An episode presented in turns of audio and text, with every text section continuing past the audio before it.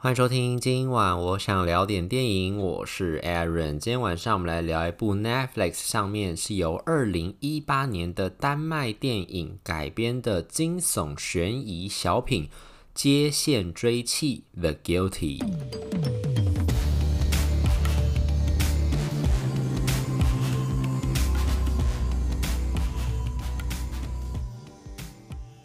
二零一八年的那部丹麦电影，它的英文片名也是 Guilty，不过它那时候中文片名是翻叫《恶夜追妻令》。片子不长，我记得是九十分钟以内吧。然后那个时候出来的时候，其实国内外的很多影评都是盛赞，就觉得很惊讶啦。它其实不算是那种太令人觉得，就是它不是一个成本制作很大的片子。它的场景很单一，就是在一个警局里面，就是负责接电话，就是那种一一九啊、紧急电话一一零啊、紧急电话打进去之后，他们都有接线员嘛，就接接过来之后就看要把它。调到哪一个单位去？比如说是呃交通安全相关，可能就交给交警啊。然后或者是如果是在哪个辖区的警局，他们会再把接到的报案电话转去各个辖区，然后让当地的警局做负责嘛，派出所负责嘛，就这样子一个场景，就是它等于是一个派遣中心，就接到这些打给一一零一一九这些紧急电话之后，他再分给其他地方的一个派遣中心里面，然后一个接线员呢接到了一通紧急电话之后要去解决这个事件的一个过程，所以它的场景是非常非常单一的，就是在一个。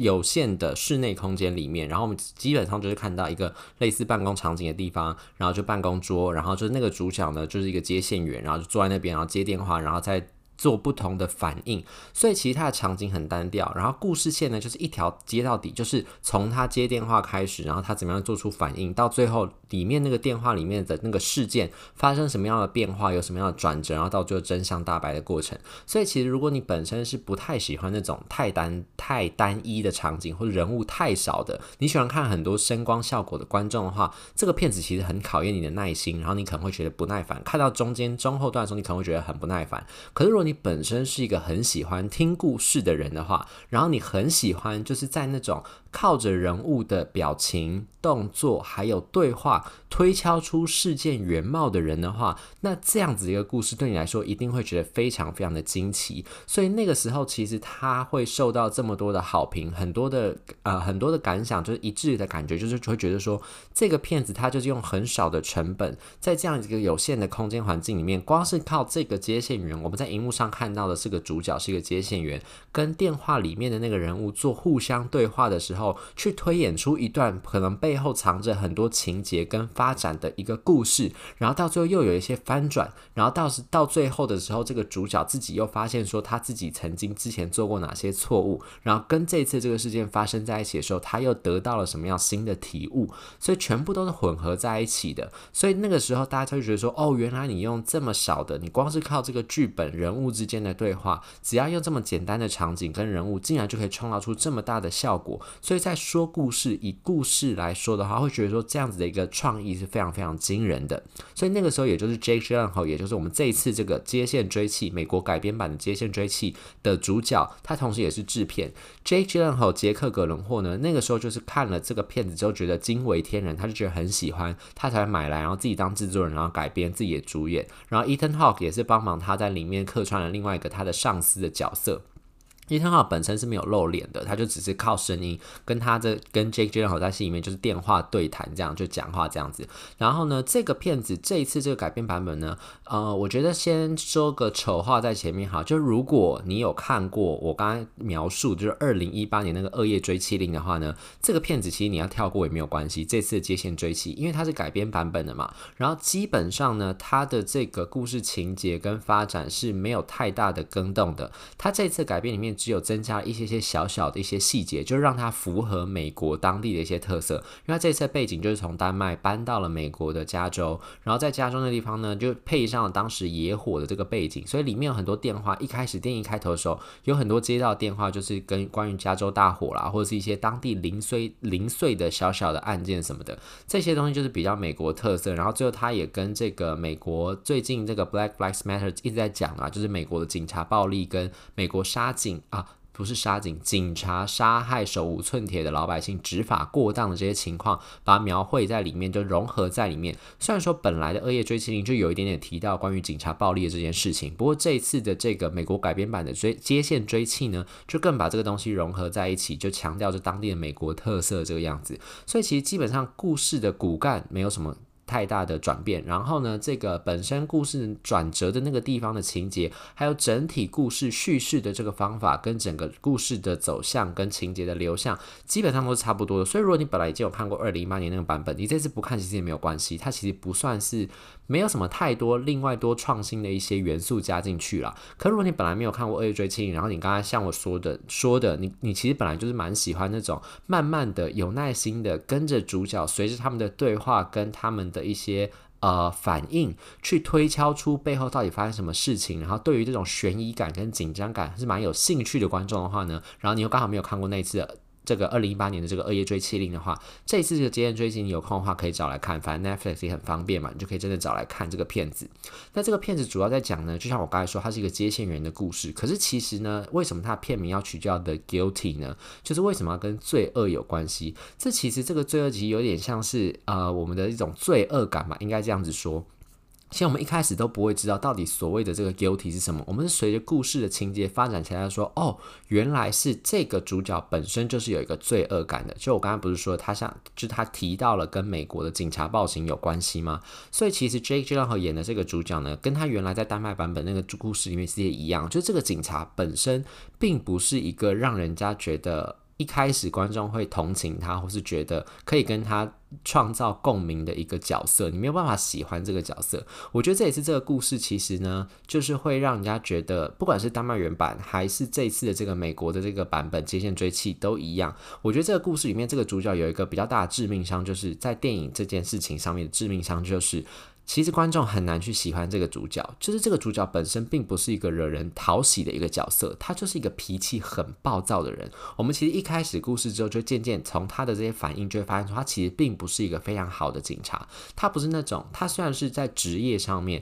他听到一些这个听接电话之后，听到一些些。被害就是报案的人在描述状况的时候，他可以很机警的做出反应，然后可以很快猜测到这个被害人现在正在一个什么样的情况当中，他给予他什么样的协助。所以专业上来说，他是并没有任何问题的。可是他态度非常非常糟糕，你会觉得这个人就是一个很暴躁的人，你不知道在烦躁什么。甚至我相信很多人在看这个片子看到中间的时候，你都会开始有点。讨厌这个主角，你就觉得你到底在大声什么？像很多时候他接到电话说他是很不耐烦的。有些人可能是，比如说他是毒品犯，他就是目前就是看他可能过量，他自己知道他他现在身体有状况，他不得已他就打电话，他就是反正就是不知轻重的吸毒。所以这个主角接到电话说还会先数落他一番，就说谁叫你要吸毒，然后还故意就在那边拖很久，然后慢慢甚至到最后也不给他协助，就跟他说，所以你下次是不是就不要再吸毒就好，就把电话挂掉了。所以就是作为一个就是呃警员接电话的。一个接线员的话，他的这种态度其实有问题的，甚至他的在座很多的这些同事，在同样在这个派遣中心、接线中心里面，这些同事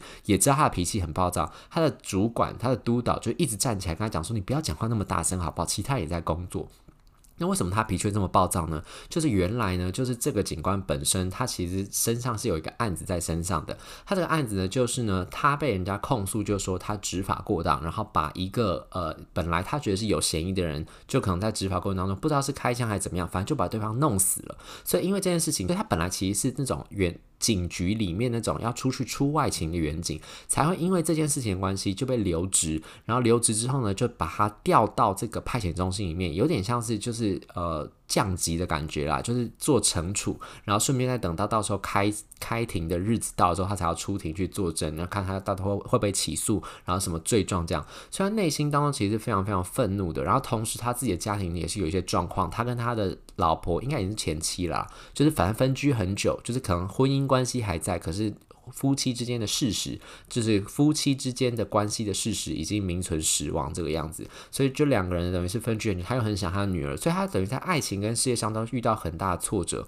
可是这些挫折很大一部分原因，应该是来自于他本身的个性就是这个样子，所以才导致这样一个结果。所以你就知道，他其实是一个非常心中充满了愤怒、怒气冲冲的一个人。可是观众又可以知道，就是说他本来就是一个。就是等于是他因为这样的个性才导致这样的结果，所以你很难去同情他跟喜欢他。讲到这边就会觉得，因为这个骗子到最后就讲说，他因为这样子一个心情，所以当他接到了一通这个电话的时候，疑似是里面的那个求救打电话来求救那个人，疑似是就是被绑架的一个女性，然后他又在这个电脑资料上面查到，就说绑架他的可能是这个女生的分居已久的老公，然后这个老公又已经有很多的前科，曾经坐过牢，然后同时呢，这位女性又说她家里还有一个小儿子跟小女儿，然后后来她打电话回去他们家的时候，又发现说那个女儿跟儿子疑似也是受到了很严重的这个家暴，甚至呢，小儿子可能已经被她的前夫疑似是被她前夫伤害，然后甚至重伤，有点看起来是性命垂危那个样子，她心中那个怒气就更大，她就决定一定要帮这个女生透过这个电话想办法把那个打电话来报案那个妈妈救出来，然后把她老公绳之以法。可是这一切到底是不是如她所听到这个样子呢？其实呢，到最后一个翻转，其实事件并不如我们所想的这个样子。其实观众一开始在听到这个电话的时候，随着这个电话在推敲那个情节的时候，你也会跟陷入跟那个警官一样的想法，就觉得说这个女性一定是一位受害者，然后这两个小朋友都很可怜，然后呢，这个老公一定就是加害者，因为毕竟他本来就有家暴前科，然后又坐过牢嘛，所以就是会会有很多先入为主的观念带进去里面。那为什么这个主角也会用这个先入为主观念套进去里面，而不是退一步想说，诶，事情是不是有一些不太一样的可能？因为他就是急于想要找寻一个赎罪的机会，又讲回这个赎罪，所以其实这个骗子的主角也是一个想要寻求赎罪的人。可是呢，他跟我们之前讲那个算牌手那个赎罪有点不太一样的是，算牌手的那个赎罪是你可以感觉到这个主角是观众会喜欢的，就算牌手面主角 Oscar Isaac 演那个主角是观众可以投入到他情感里面，然后你会喜欢这个主角，然后你会知道他曾经做错过事情，然后你也知道他深深的懊悔，可是他不知道怎么样去解决、排解他心中懊悔那个感觉，然后苦苦的追寻一个救赎的机会，他是一个值得怜爱的一个角色。可是，在接线追妻里面，Jake g y l l e n h a 演的这个角色并不是这样一个人。你知道他做错事情过，可是你感觉不到这个角色在悔改，但同时他又一直想要寻求一个救赎的机会。他就是很鲁莽的那种感觉，让你觉得他只是想要赶快把自己曾经做过事情的这件事情，就是做错过事情的这件事实抹灭掉的一个人，然后很急躁的想要处理掉这件事情。然后当他发现了有一个可以发挥他的能力去救赎的机会的时候，他毫不犹豫就跳进去，再一次用他的鲁莽来行事。然后想要导正一些，把事情导正回他本来以为正确的那个方向，同时这也呼应到了为什么当初他会不小心误，就是不小心在执行的时候失手把那个年轻人给杀害掉，也可能是因为他本来就是很鲁莽人，他可能也是那种会未审先判别人的人，他会觉得对方一定是有嫌疑才会这么可疑，然后才会失手伤了他，但事实可能证明对方根本就不是那样，一切都是因为他自己过于傲慢跟自大的一种臆测，导致了他现在悲剧这个结局。可是当他那件事情经过之后，他并没有好好的去想他为什么会发生这件事情，他并没有去反省，也没有悔改，导致于他现在当他接到这种电话的时候，他又用他自己很先入为主的观念，带着观众一起去想要解决这件事情。但事实最后就会证明，就说我也不说这个反转是什么了。大家如果有机会去看的话，因为我觉得这个是骗子最大的一个高潮，这个地方爆雷就不太精彩了。大家如果有机会去看的话，就会知道。我这这边的这个意思是什么？然后到最后主角才赫然发现，就说：“哦，原来这件事情本来就不是如他所想的这个样子，而且。”他才突然惊然悔悟，就是突然发现，就是说，其实他过往的人生有非常非常多，都是因为他的这样自以为是跟鲁莽的关系，他自己以为可以帮助到别人，或他自己以为可以伸张到正义，然后就是非常胡乱，甚至是用蛮横跟霸道的方式去解决这种问题的方法是不对的。他后来才真正诚心诚意的悔改这件事情，并深深的体悟到自己的错误是什么，所以这也是一个救赎的一个经过。可是呢，对观众来说呢，就不如我们在看算牌手那。个时候会对于这个角色这么样的同情，你投入情感会这么多。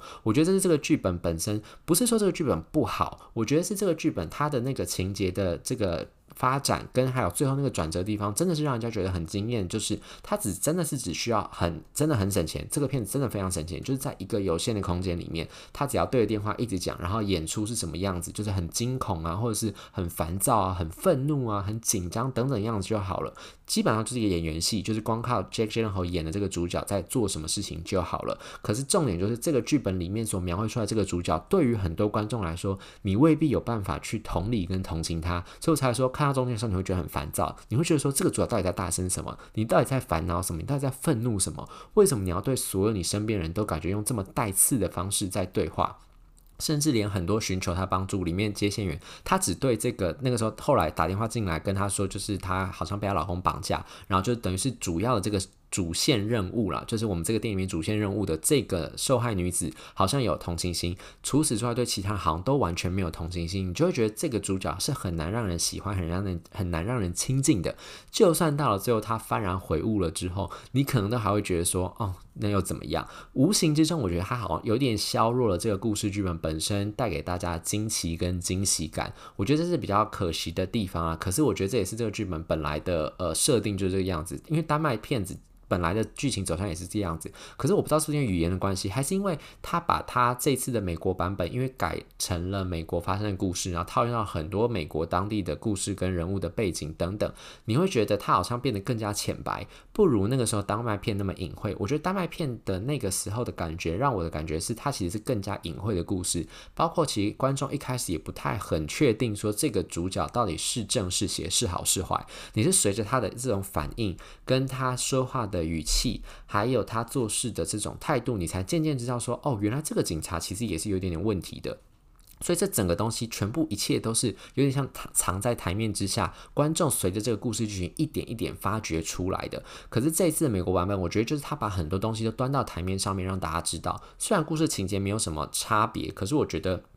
观众在看的感觉跟乐趣上面可能就有一些小小的差异啦，但总而言之，我还是会觉得这个故事本身是对于如果你本来是想拍电影的人，或者是你最近正在写剧本，或者你喜欢听故事的人，我觉得这个剧本。的故事情节本身还是有很多可以让大家获得启发的地方，然后甚至呢，如果你本身是有在拍 YouTube 影片人，我甚至也觉得，其实像他这样子一个故事的呃规格，你要用 YouTube 的影片来呈现，应该也是可行的，因为真的很简单，就是一个你只要有一个桌子，有一个电脑，有电话，然后一点简单的场景设。巧布景就可以，好像就可以完成这个片子大部分的拍摄状况，它也不太需要什么特效，甚至一些电脑画面，其实你用动画呈现也都可以。所以其实是真的很省钱。但是我觉得以电影来说，它的那个故事发挥那个效果是很好的。所以如果你对这个片子有一点点兴趣，然后你觉得你自己本身是有耐心可以好好看完这样一个故事的话呢，我觉得有空的时候你就可以在 Netflix 上面把这个接线追缉找出来看一下，应该不会让你太失望。以上就是今天想跟大家分享这部《接线追妻》。如果对这节节目内容有任何意见，欢迎留言或上 Instagram 搜寻“电影伦森”私讯小盒子，让我知道。希望我上聊点电影，我们下次再见，拜拜。